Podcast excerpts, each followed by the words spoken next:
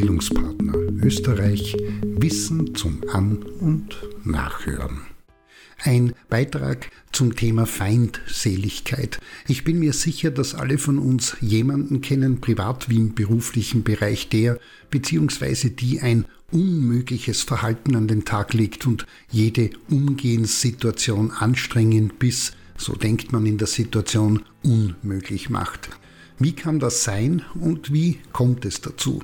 In der Regel immer dann, wenn sich eine Person ungerecht behandelt fühlt, geärgert oder gekränkt wurde, erzeugt das unter anderem Ärger. Und das wird durch ein nicht unbedingt freundliches Verhalten und Umgehen mit den Mitmenschen zum Ausdruck gebracht. Heißt, Zynismus, abwertende Bemerkungen, unpassende Einschätzungen, Vorwürfe, Beschimpfungen bis hin zu körperlichen Übergriffen. Solange es im Rahmen und bei moderatem Ärger bleibt, ist das in der Regel aushaltbar und auch nicht wirklich ein tiefgreifendes Problem. Das ist die eine Seite. Die andere Seite ist, dass sich das feindselige Verhalten auf eine grundlegende Einstellung einer Person bezieht, die davon durchwachsen ist, dass jemand gar kein oder nur beschränkt und wenig Vertrauen in andere Menschen hat und diese beispielsweise ungeprüft und pauschal mit Attribuierungen wie scheinheilig, unehrlich, unsozial oder moralisch höchst bedenklich belegt. In diesem Fall ist die Feindseligkeit eine Persönlichkeitsdisposition bzw. ein Persönlichkeitsmerkmal, das sich zumindest, und so viel sollte man doch wissen, aus drei Komponenten zusammensetzt.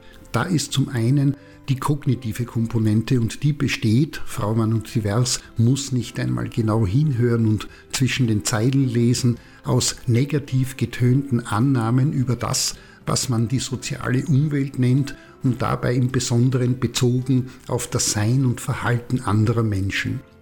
Die Person selbst erlebt sich als Mittelpunkt und misst über sich und bewertet all das, was sich in ihrem sozialen Umfeld bewegt.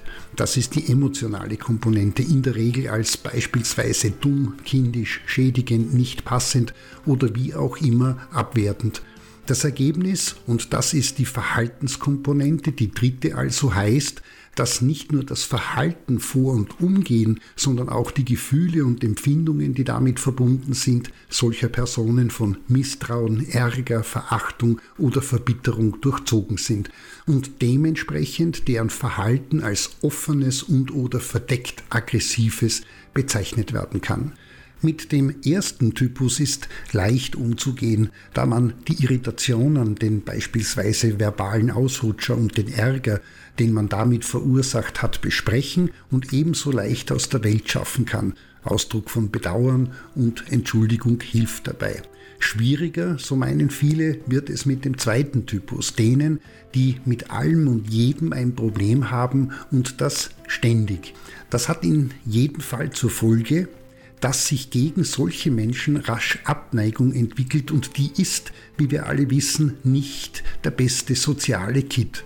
Jetzt kann man diese Kolleginnen und Kollegen, Mitarbeitenden oder Interaktionspartner und Innen nicht einfach links liegen lassen und daher helfen vier Aspekte. Zunächst einmal ist es wichtig, erstens, sich in der Situation selbst nicht ganz so ernst zu nehmen und damit dasselbe Verhalten wie das Gegenüber an den Tag zu legen. Zweitens, das zu erkennen und in Auslösesituationen mit Bedacht vorzugehen und zu handeln und dann drittens, egal wie grindig das Gegenüber daherkommt, den eigenen Vorstellungen widerspricht und so ganz anders ist als man selbst, sich die positiven Eigenschaften und Aspekte dieser Person bewusst zu machen und darauf zu konzentrieren. Ja, das ist schwer, aber jeder Mensch hat das, um dadurch, das ist der vierte Aspekt, Anknüpfungspunkte zu finden, worüber Frau, Mann und divers in einem, und wenn das auch nur ein ganz kleiner ist, wechselseitigen Austausch kommen kann und das dann auch tut. Das Erstaunliche ist, dass dieses Interesse an den Vorzügen, den Stärken, Kompetenzen und das grundsätzlich ehrlich gemeinte Interesse daran zur Folge hat, und das bei nahezu allen Menschen, krankhafte Störungen ausgenommen, sich deren Verhalten tatsächlich verändert, und zwar nicht irgendwie, nein, sondern in Richtung positiver wechselseitiger Austausch. Das heißt, man muss und wird nicht dicke Freund und Innen werden und alles ist deswegen eitel Wonne, aber zumindest ist damit eine Basis geschaffen, sodass Mann, Frau und divers miteinander beispielsweise arbeiten kann. Ungut bleibt das Gegenüber, aber zumindest gibt es eine kleine Schnittstelle, wo gegenseitige Anerkennung gelebt werden kann. In diesem Sinne, auch wenn das Gegenüber nicht den eigenen sozialen Geschmack trifft, bleibt es doch wichtig, immer darauf zu achten, dennoch einen gepflegten und respektvollen Umgang miteinander, auch wenn das Gegenüber so ganz anders ist als man selbst, zu pflegen. Und wenn alles nichts hilft, dann bleibt immer noch die Möglichkeit, ruhig zu sein, von sich aus still den Kontakt abzubrechen und seinen Weg zu gehen.